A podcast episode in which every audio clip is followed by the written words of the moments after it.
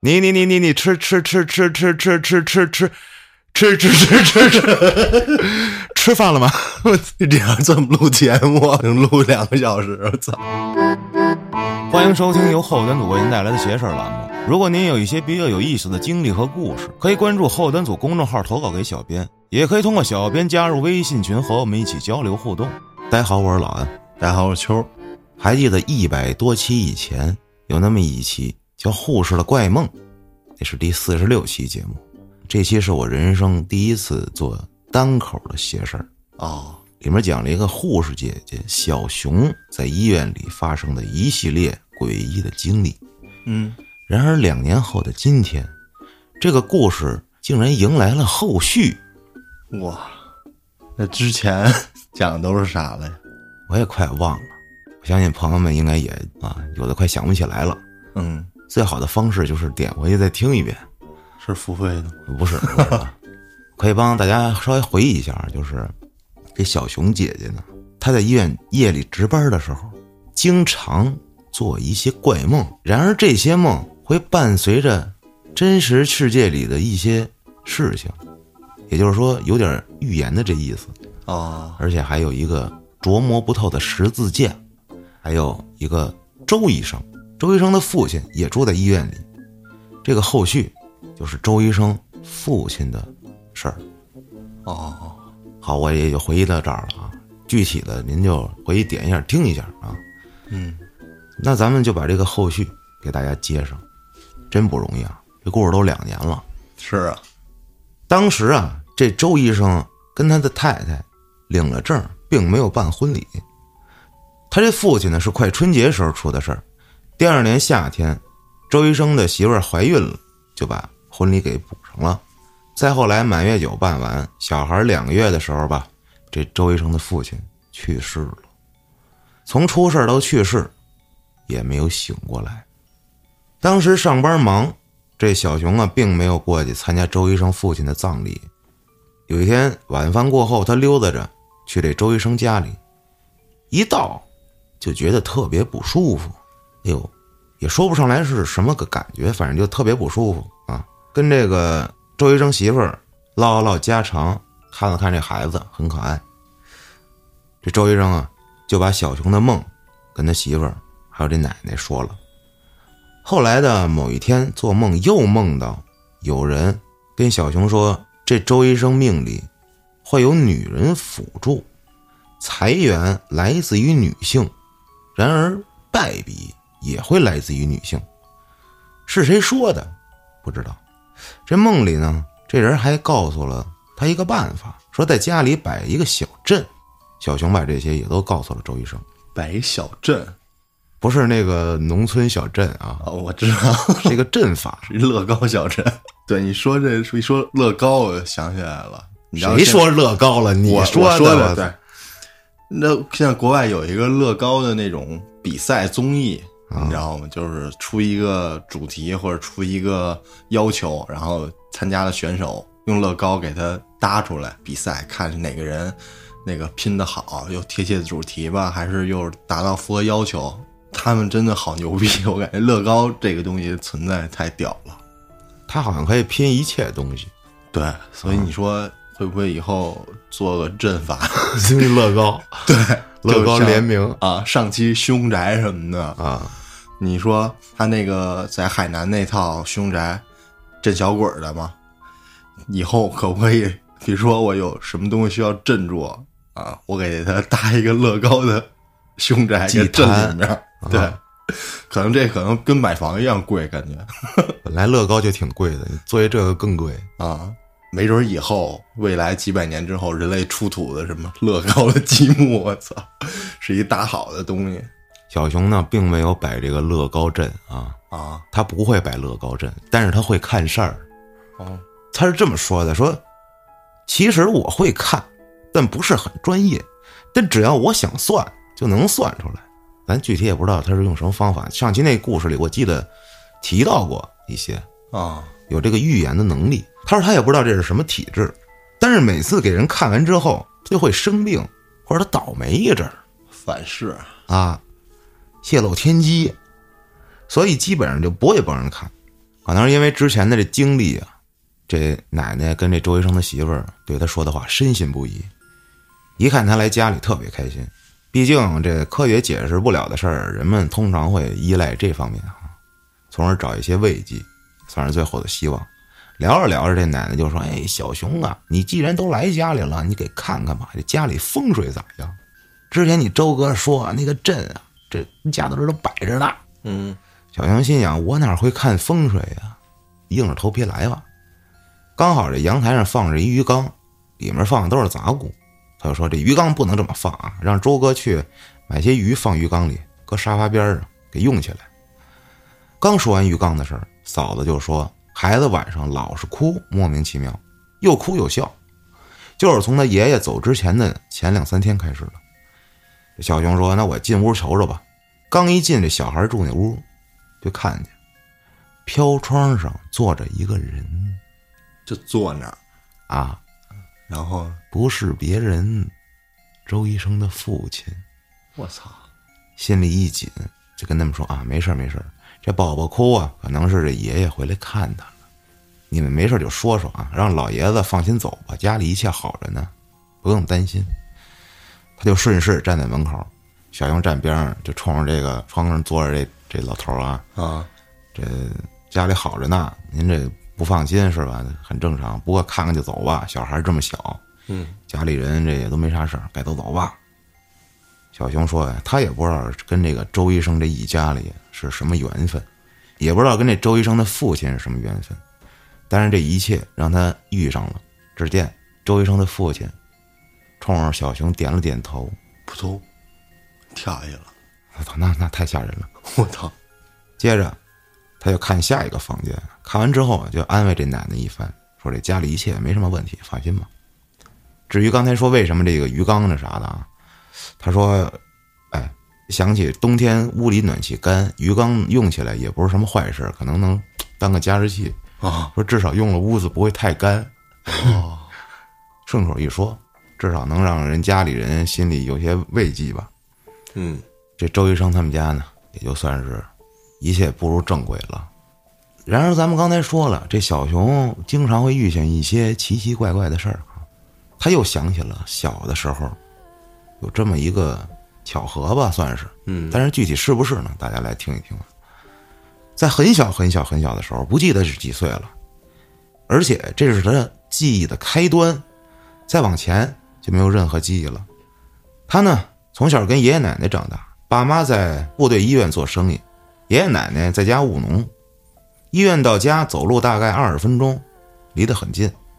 当时他们家住村里，一条街一条街的，出了大门是两米五宽的路，对面是他们家另一个院子，是个养殖场，里面猪圈、牛圈。当时家里啊有养些家禽，从这养殖场后门出去就是河滩。那会儿家里院子翻修，记得当时睡醒了，家里没人，他下床往外走找奶奶去。当时也不记得是早上醒还是中午醒的啊，反正就睡醒了出去了。走到这客厅，哎，看见有个小女孩儿小女孩呢，让那小熊叫她姐姐。小女孩说：“咱们在家不出去哦。”哎，就看这小女孩也没多大，应该跟她当时差不多，说话也是奶声奶气儿的，可能稍微比她大一点吧。啊，这小孩找不到大人就会哭啊，不管是身边的人是谁啊，见不到自己依赖那人呢，就哭呗。他就记得一直哭着要奶奶奶奶，然后那个小姐姐就安慰他啊，不哭不哭。小熊乖，一会儿奶奶就回来了啊。哎，这小女孩知道他名字，给他擦了眼泪，还给他跳舞。啊，小熊看着这小女孩手舞足蹈的，也不那么紧张了。这奶奶正好也回来了，就听见院子里奶奶叫他名字，他起身往外走，但是身边的姐姐拉住了他的手，跟他说：“小熊乖，咱不往门口走。”就在这儿等着奶奶，她马上就进来了。这姐姐这话音刚落，奶奶就推门进来了，鞋子上、裤子上都是土。奶奶把她抱起来，小熊再看那个姐姐就没人了，只有他跟奶奶两个人。当时不是说了吗？家里翻修，以前的这大门都特高，门口呢会做一个就跟那皇上上朝一样那大坡，啊，前面坡中间挖的这个楼梯，门口两边有两个石狮子，大门的门框上有这个浮雕门匾，这这么牛逼呀、进这大门之后，往下一个台阶儿，左边是一个小花园，右边是一假山，下面是水池，里面有大锦鲤。哇，这是嫡系吧？再往前走就要上楼，故宫啊这是这是仿照故宫建了呗，微缩小版。缩小版啊。上楼梯再往前走就进屋了，进屋之前还要再上仨台阶儿。哇，当时爷爷觉得这台阶儿上来上去的，对这孩子可能小嘛危险，就把台阶儿全给锤了，翻修一下院子，就留了进屋时上的这个楼梯，把前面这个楼梯铺平，这样他从屋里出来，下一次楼梯直到大门口那儿那个楼梯，就不用每次都上啊下了的。所以那天啊，外面的情况是这样的：是出了屋三个台阶儿，再往前走，楼梯和地面相距一米高，也就是说，他当时再往前走，绝对摔一下子。啊，当时奶奶刚出去十来分钟，就听见这小英跟那哭，生怕从屋里出来掉下去，我就无聊往屋里赶，院子中间全是土，弄得奶奶一裤子一鞋。至于那个姐姐的出现，阻止了小熊从上面掉下去。如果他没出现，他肯定狠狠的摔一下。这不一定摔成什么样儿嗯，小孩儿，这是他第一次遇见那个姐姐。啊。后来就长大了，上中班吧。之前说了，这个养殖后门就是河滩，河滩再往前走个八九百米，就到他们家鱼塘了。有天中午吃完饭，他跟他小叔还有他发小啊，都比他大一岁，仨人一块儿去这河滩玩。河滩的水很浅，就只能正抓个蝌蚪啥的啊。也不知道谁提议的，说咱去鱼塘抓鱼去吧。仨人顺大路走走走走一半，突然看见前面二十米的地方站着一白头发老头，穿着白大褂，跟东华帝君似的，还有长长的大白胡子，远远的让他们挥手，意思是让他们过去。他就站那儿跟他俩人说：“哎，你看前面那个人怪不怪？”但是边上那俩孩子说：“哪有人呀？”然后就继续往前走。突然从后面扔过来一个小石头，直接砸在小叔脑袋上了。小叔哎呦，疼的捂着脑袋，一转身一看，是一小女孩。这小女孩走过来，拉着小熊的手说：“我是姐姐，咱们回家吧，让小叔跟发小一块儿回去。今天不去鱼塘抓鱼了，回家吧。”哦，然后就拉着他的手往回走。小熊赶紧转身跟他发小跟那小叔说：“啊，那咱们走吧，走吧，不去了，回家看看这头有没有事儿。”这小叔这会儿都疼哭了。发小拉着小叔跟着小熊和那姐姐一起回家了。小熊跟小叔到家之后，谁也没敢说去了鱼塘。当时家里人不让往鱼塘那边玩，说那儿水啊又急又深。到了晚上，就听家里大人说，大坝那边死人了，说是挖沙坑，里面有漩涡，有人去游泳陷进去淹死了。挖沙坑，在那湖里是吗？鱼塘啊，啊，这是他第二次见到这个姐姐。哦，再后来上一年级了，一个暑假，姨奶奶带着小兄弟的两个姑姑来家里玩，吃完中午饭，那会儿房顶啊晒的有麦子，他们就上房，说缝个沙包玩，在房顶上，姑姑就帮他们缝沙包，还跟小姑啊各玩各的，但是不记得怎么玩着玩着，就失去了记忆了。再接着就是他迷迷糊糊的疼醒了，醒来的时候他已经在大门外的地上躺着了，嘴里都是血，说不了话，动不了，身上还特别疼，估计是从房上掉下来了。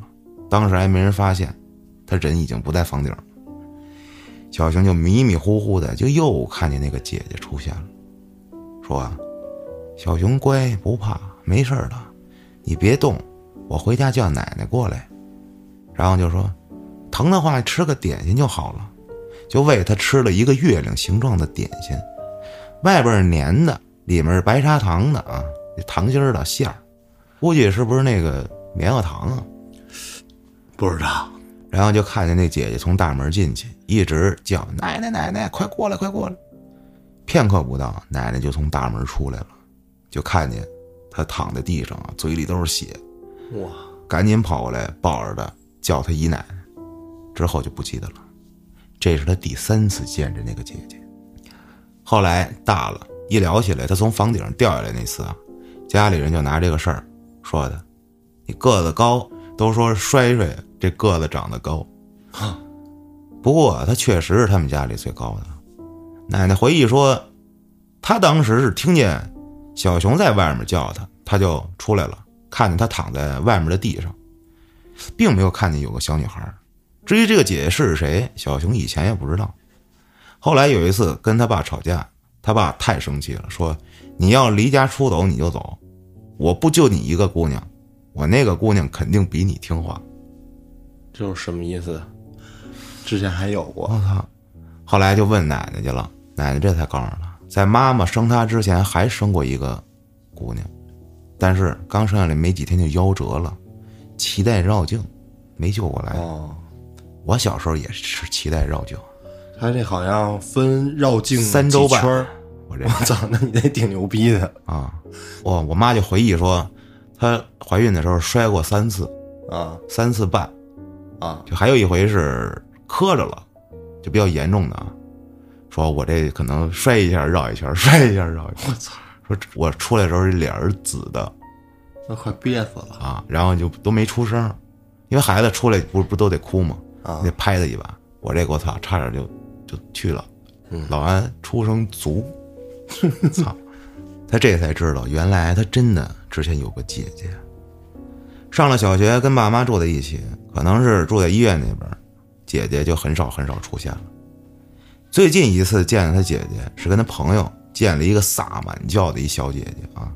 他一见到她就不自然的就呵呵一笑，然后就聊了起来，就问这个姑娘：“你说你能看见我姐姐吗？”这萨满教这姑娘啊愣了一下，说：“这不是跟你一块儿来的吗啊，？”人说：“啊，你姐姐比你高一点，长得比你清秀，跟你是两种风格。”临走前，这萨满教的小姐姐说呀：“要不要我帮你把她给送送啊？就是始终跟着你也不是太好。”但是小熊回绝了她。第一次见到姐姐，那时候这姐姐也是奶声奶气儿的小娃娃。第二次遇上也是跟她模样差不多大，每次见到这姐姐，她的年纪都跟她自己相仿。他就想啊，这么多年，姐姐可能就没离开过我。我活着也带着姐姐一起生活着，我经历的所有尝过的酸甜苦辣，姐姐一定也能感受得到。而且从小到大，姐姐都一直保护着我，留在我身边吧。她不走，我也不敢。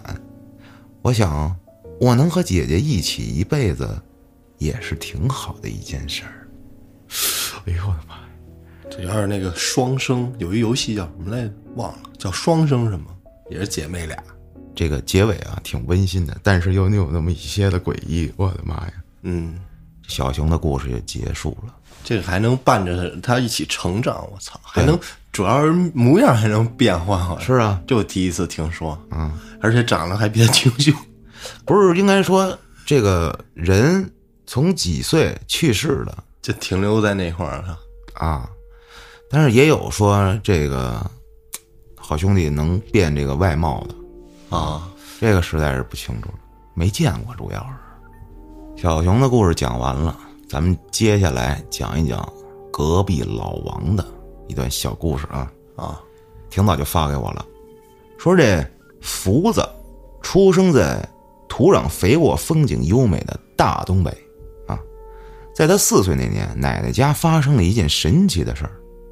一九八五年冬天的一个清晨，福子的奶奶起床给全家做早饭，刚打开房门，就看见这院子里趴着一只白毛狐狸，眼看啊就是冻僵了。于是呢，奶奶就把这狐狸抱进了厨房，随后烧柴点火，温度逐渐升高，狐狸也慢慢有了意识。奶奶见这狐狸缓了过来，就冲这狐狸说：“我给你做碗粥，你吃完暖和暖和再走吧。”那只狐狸就好像听懂了奶奶说的话，就趴在地上看着奶奶。很快，奶奶做好了全家的早饭，盛上了一碗粥，拿了一馒头放在狐狸旁边，然后端着早饭去叫家里人起床吃饭了。等到中午再回来做午饭的时候，来到厨房，见那只狐狸不知什么时候已经走了。奶奶也没太在意这件事儿，也没跟家里人说。可之后的日子里，奶奶逐渐觉出了异样。这家里的米缸啊，一般就是家里六口人吃饭，平日里每个月都要去镇上买一袋新米。可这次，哪怕家里来客人吃的再多，这缸里的米它不见少，源源不断。这奶奶这时候心里有谱了，估计是这狐狸来报恩了。于是呢，每周固定时间都去弄条小鱼儿放在这个院外面，让狐狸去吃。第二天一看，这小鱼儿哎就没了。直到临近春节的一天，福子的爷爷问奶奶：“家里快没米了吧？我去买点去。”奶奶说：“还有呢，等过完节再买吧。”爷爷不信，说：“这都吃多久了，也该见底儿了吧？”说着就去厨房啊掀开米缸，一脸惊讶：“这米竟然是满的，充满了。”就问奶奶：“咱家这米怎么越吃越多呀？”啊，儿子儿媳妇买的。于是呢，奶奶就把这狐狸报恩的事儿跟爷爷他们说了。说完之后，爷爷愣了好久，缓缓的说出了一句：“哎，说出来了，就是缘分已尽呐。”奶奶当时还不理解这句话什么意思，可慢慢就明白了，因为这米缸里的米又像从前。就感觉我说着话，有人给我一大嘴巴一样，我操！因为米缸里的米又像从前一样了，慢慢减少了。自此，那只狐狸再也没出现过，奶奶也就不在小院门口放小鱼儿了。哦，还有这讲究，不能说出来。那我不告诉你。你知道前些日子看了一个新闻报道，真事儿，一个农村老人去世了。跟那个平房嘛，他摆这个灵堂啊，结果有一只仙鹤进来了，进这屋里来了啊啊，冲着这个照片拜了三下。我操！周围人都看着呢，录视频的什么都有，最后走了。我操，太牛逼了！那后来呢？没有后来了。我操！我还复活了呢！我操！那没有，就是有可能。这叫驾鹤西去吧，就，啊，就把这老人给带走了，成仙了。但是据据说老人生前好像也没怎么着，没怎么。我操，这有可能有大功德，这是，没准儿啊。这仙鹤，我记得应该有朋友能也看过这条新闻啊，具体是啥我不太记得了。但是真是那视频里那仙鹤跟那灵灵堂里面待着，我操！老王这故事讲完了，咱们再接一个。九七三的小故事。话说今年的四月一号下午的时候，大威啊给九七三拨一电话，约晚上一起吃饭。晚上俩人去了一家常去的小店一人要了一碗顶配的牛杂面。顶配是啥呀？就是加丸子、加鸡蛋、加豆皮儿、加鸭腿。啊，我。啊！吃完一碗顶配牛杂面后，喝着娃哈哈 AD 钙奶，俩人奔着超白河去了。我跟你说，最近我又迷恋上这 AD 钙奶了啊！小时候那味道，就是每一次跟我妈出去去这个北重西厂那厂子里澡堂子洗澡，我妈都会给我带一个 AD 钙奶，因为我不爱去啊，她老带我进女澡堂子。我操！因为那会儿幼儿园嘛，啊。我不爱去，我觉得人多特别烦。然后他给我一 AD 钙奶，就给我哄骗过去了，真是后悔呀！怎么还能不爱去？哎，我们那会儿那个同班的小男生都是老妈带着去女澡堂洗澡去。嗯，但是现在我不知道了，现在肯定不行，现在也没准儿。这反正不是之前也说过的嘛？对吧？是吧？嗯，接着讲。到了潮白河，就跟大伟说：“我这是没有邪事儿啊，因为老安把我的邪事儿全讲了。”大伟表示：“我这也没有了。”哥俩在这河岸上溜达一会儿啊，说：“看看能不能碰上上一回那白衣女子啊。”显然不是那么好碰的啊。就往这停车场走。上车之后点根烟，说：“哎，突然想一件事儿，这大为同事结巴跟他说的，就前天晚上值班时跟他说的。啊，这时候呢，回忆说这前天晚上值班啊，大威正打王者呢，摆烂呢，这 摸鱼。这同事结巴过来了，他说：喂喂喂喂喂喂喂喂喂喂喂喂喂喂喂喂哥。”你进进进进进进进进，天天天天天，这样这么录节目，一这这这这这这叭叭叭叭叭叭叭嘛，能录两个小时，操！你知道看那个有一视频，那鸡巴大爷，我操！你你你你你吃吃吃吃吃吃吃吃吃吃吃吃吃吃吃吃吃饭了吗？我操！太牛逼了，这个太严重。嗯，然后那大卫说呀，哟。结巴呀，然后那结巴说：“啊，你就这这大大晚上的，我我给你讲讲个故事，故事啊。”啊，大卫说：“你拉，你可拉拉拉拉倒吧！你讲的都是笑话，你讲的你能讲故事？你再把我急死！你别说话了啊！操你再说话我削你啊！啊，这结巴不依不饶说：不不不不不不行，我今天就得给你讲。这大卫没办法了。”哎听吧，下面呢就不能让结巴来讲了啊，得我讲，不然这故事真的就奔着两个小时去了。这事情发生在这结巴发小的身上，这发小咱们简称为小 Z。有天晚上，这小 Z 跟自己媳妇儿吵架，俩人吵得特别凶，最后说了一句：“操你他妈给我滚出去！”媳妇儿一听，凭什么让我滚出去？这是我家。要滚你滚，小 Z 一听，操，滚就滚，这都哥咱来的，然后站起来扬长而去啊！哎呀，这怎么跟那个傻春似的呢？那劲儿啊啊！滚就滚，因为他家在乡下啊，开车出来了，来城区玩了一圈，玩的啥呢？就是那种啊，就保健类服务啊，咱都懂。这时候玩完了，该回家了，开车往家走。回来的时候经过一条火车道，过了火车道有一下坡，下了下坡再有五十米就到家了。俗话说，两口子没有隔夜仇。你生气归生气，过了十二点也就该回家了。结果刚过火车道，他媳妇就给他打电话：“死哪儿去了？还不回家？”他骂骂咧咧的说：“操，催什么催？跟催命的似的。这就到家了，过火车道了，挂了。”又又往家开，这火车道下面有个坟圈子。他往回走的时候就路过那坟圈子啊，也没管那些，就往家开啊。因为这村里没有路灯，车速也不会特快。开着开着就想，哎，我怎么还没到家呢？然后这时候媳妇又来电话了，说这都过去一小时了，你开他妈哪儿去了？小子说：“你别扯啊，说这挂了电话没五分钟。”哪来的一小时啊？你们家一小时有五分钟吗？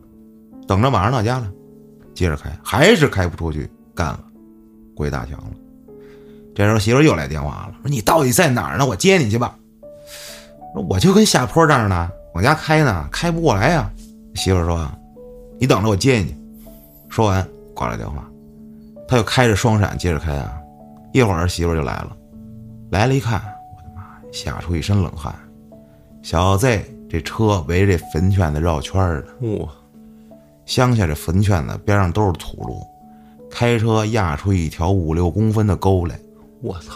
这时候这小子也看见他媳妇儿了，他媳妇儿就过去指着那五六公分的那沟说：“这是你压出来的。”小子一看，我的妈呀！我就开了十分钟，咋压出沟来了？媳妇跟他说：“你看看，他过去仨点了。”两口子吓坏了。他媳妇儿也没敢上车，就在前面走。这小 Z 开车后面跟着，这才到家。哦，又过了两天，小 Z 跟他媳妇儿晚上吃完饭出来溜达，那时候天还没完全黑呢。俩人溜达了一会儿，就碰见一哥们儿。哥们儿说：“呀，溜达呢，我也没啥事儿，跟你一块走走聊聊。”媳妇儿一看，得了，你们俩大老爷们溜达吧，我先回家了。你一会儿回家不许外面乱乱跑啊！说完就往家里走。你说这俩大老爷们有啥可溜达的，是吧？小子就说：“走啊，咱找小四儿玩牌去，咱仨炸金花。”哥们一听说不行，小四儿家走过去挺远的，我不去。小子说：“那等着我开车去，咱俩开车过去。”哥们一听也没辙了，你都开车了，我也不说什么，那走呗。这时候小子也过去把车开过来啊，走上车，俩人就奔着小四儿家去了。刚出村不远，有一个拉牛的大车过来了，哇，这一车牛得多少钱呀、啊？正犯财迷呢，这大车就过来了啊。两车快会车的时候，小 Z 突然往左打了一下方向盘，不偏不倚撞了。故意的吗。据小 Z 说，当时脑子一迷糊，就往左打了一下方向盘，主驾驶席正好跟大车前脸对上，小 Z 被卡在车里出不来了。我操！但是他哥们儿一点事儿没有。等于说把车撞变形了。对呀、这哥们儿啊，连皮外伤都没有，赶紧打电话报警幺二零。最后小 Z 给救出来了，但是残了，啊！两条腿膝盖碎了，我操！现在只能坐轮椅。我操！最后，这结巴说：“你你看见没？怎么也得弄你一下子。你你媳妇儿不牛牛牛不逼吗？给你支支开，看你咋办？我明白啥意思了吧？没有。你媳妇儿不是牛逼吗？给你媳妇儿支开，看你咋办？我操！就是得弄你一下子，那自己琢磨吧，什么意思啊？是暗中有鬼神，还是现实有小人啊？不得而知。这是报应。哎呦，大卫听完啊，这个泪好不容易整理出来了，就赶紧跟这老徐说了，说得赶紧给我投稿啊，这故事给我吓够呛。说俩人值班呢，这结巴，你以以为就完完了？No no no no no no no！操！啊，还没完呢。还有彩蛋。不，这时候哥俩跟车里整理这件事儿，有个男的拉了一个女的过来，围着大威跟老旭这车转了一圈。大威说：“哎呦我操，这他妈谁呀？贼吧！”我操！因为这大威这车贴的反光膜，从外面看不到里边啊，但是里面能看到外面。说完就从后座下面就翻这个棒球棍子，啊！嘿，我的棒球棍！我操！说老旭，咱俩下去打一 BK 子去。老徐说等会儿，等他一会儿撬你车门的时候，咱俩得削他啊。俩人正等着这男的撬门呢，谁知道这男的一回身就抱着那个女的就啃起来了。哦，啊因为他们把车停在这潮白河这个停车场里啊，而且也停的挺靠里的，这地儿一般车都不往里边开。这女的也把手伸进这男的啊，然后就解锁了旁边的车，女的进了这车的后座，男的跟着也进去了。借着打开车门，车里亮灯的那几秒，就看见那个女的低头奔着那男的裤裆就去。你我操，要吃小鸡鸡！我操！然后这车里的灯就灭了。大卫说：“这、这、这太恐怖了，他妈的！哎呦，赶紧下车，咱俩我也看看去。操！俩人就悄悄下车，因为车没启动也没锁，打开车门慢慢下来，不会有动静。下来了，紧贴着那车听，一会儿车就开始动了。那女的开始疯狂嚎叫。这老徐跟大卫说：“咱俩上车，咱把车打着，启动，咱给一脚油门，咱吓唬他一下。”俩人犯坏啊，俩人就慢慢的摸回车上，启动车，嗡一脚油门，啊，这出了车位，歘来了一大漂移，俩人扬长而去。说估计这男的应该是就萎缩了。说这俩肯定是搞破鞋的，正经搞对象或者两口子，没人去那儿玩去，吓死他也是活该。你说这老旭最后怎么还？真是男人至死是少年。这跟人有啥关系吗？就要吓人家一下。对呀、我操！恶作剧吗。我觉得搁谁谁都想吓他一下。说这也印证了这期投稿的主题，把你吓萎了，看谁救得了你。我操！嗯他这个故事的主题就叫“看谁救得了你记得小时候，就你家门口那公厕，啊我记得是上初中的时候啊，公厕边上就有一车，公厕前头红的，我记得还是挺显眼的，是好像马六还是啥，车窗倍儿黑，但是那车在动 啊，然后我就过去瞧，但是奇怪的是白天，哎，这个傍晚吧，啊，还有人呢呢，是啊，路上。没什么人了啊。那我也不知道为啥呀，可能是我记忆记忆有混乱啊。啊但我去趴着瞧的时候，你看不见，因为他把那个拿那个玻璃夹在衣服上了，哦。你知道吗？当帘儿。啊，明白，啊，我就前后左右的 看都看他都给糊上了 反正那车 我忘了是什么了，是一新的还是破的车？我记忆中有点像马六，又有点像桑塔纳。啊，桑塔纳马六，这差老远了，你啥记忆呀？很早之前了，就是我不知道你有没有碰见过这个在外面震的，我这震震也不可能在这个地方震。碰见过一次 我知道，咱们曾经有个朋友啊。关老板进老山里头震去了，然后让一帮人给逮了，这为什么呀？就是跟这个老旭他们的想法是一致的嘛，啊，就是过去捣乱去。结果呢，老关同学啊脾气暴，下车跟人干去了。我操！你不知道这事儿？我不知道，好像据说过去给人车还砸了，牛逼似的。嗯，啊，后来还认识，发现聊来聊去，啊，有盘道来着，这那的，我怎么想，我也觉得在车里它也不动啊，不得劲儿。可以在摩托车上，我操！这刺激，一边走一边算了算了，这个话题，弄个大金翼那种移动大沙发，我操，那他妈也危险啊！一边走，不是不能走，你得支那儿。比如说夜里去个山上什么的，我操，别有一番风景。对，第二天出来大家都得荨麻疹，这蚊子实在太狠了。我跟你说，荨麻疹不是分割的，甭管什么，你叮一晚上 你也受不了。摩托车震，我操！没有女生估计能答应，你这有毛病。行，好了，这一期就聊到这儿了，感谢您的收听，咱们下期再见。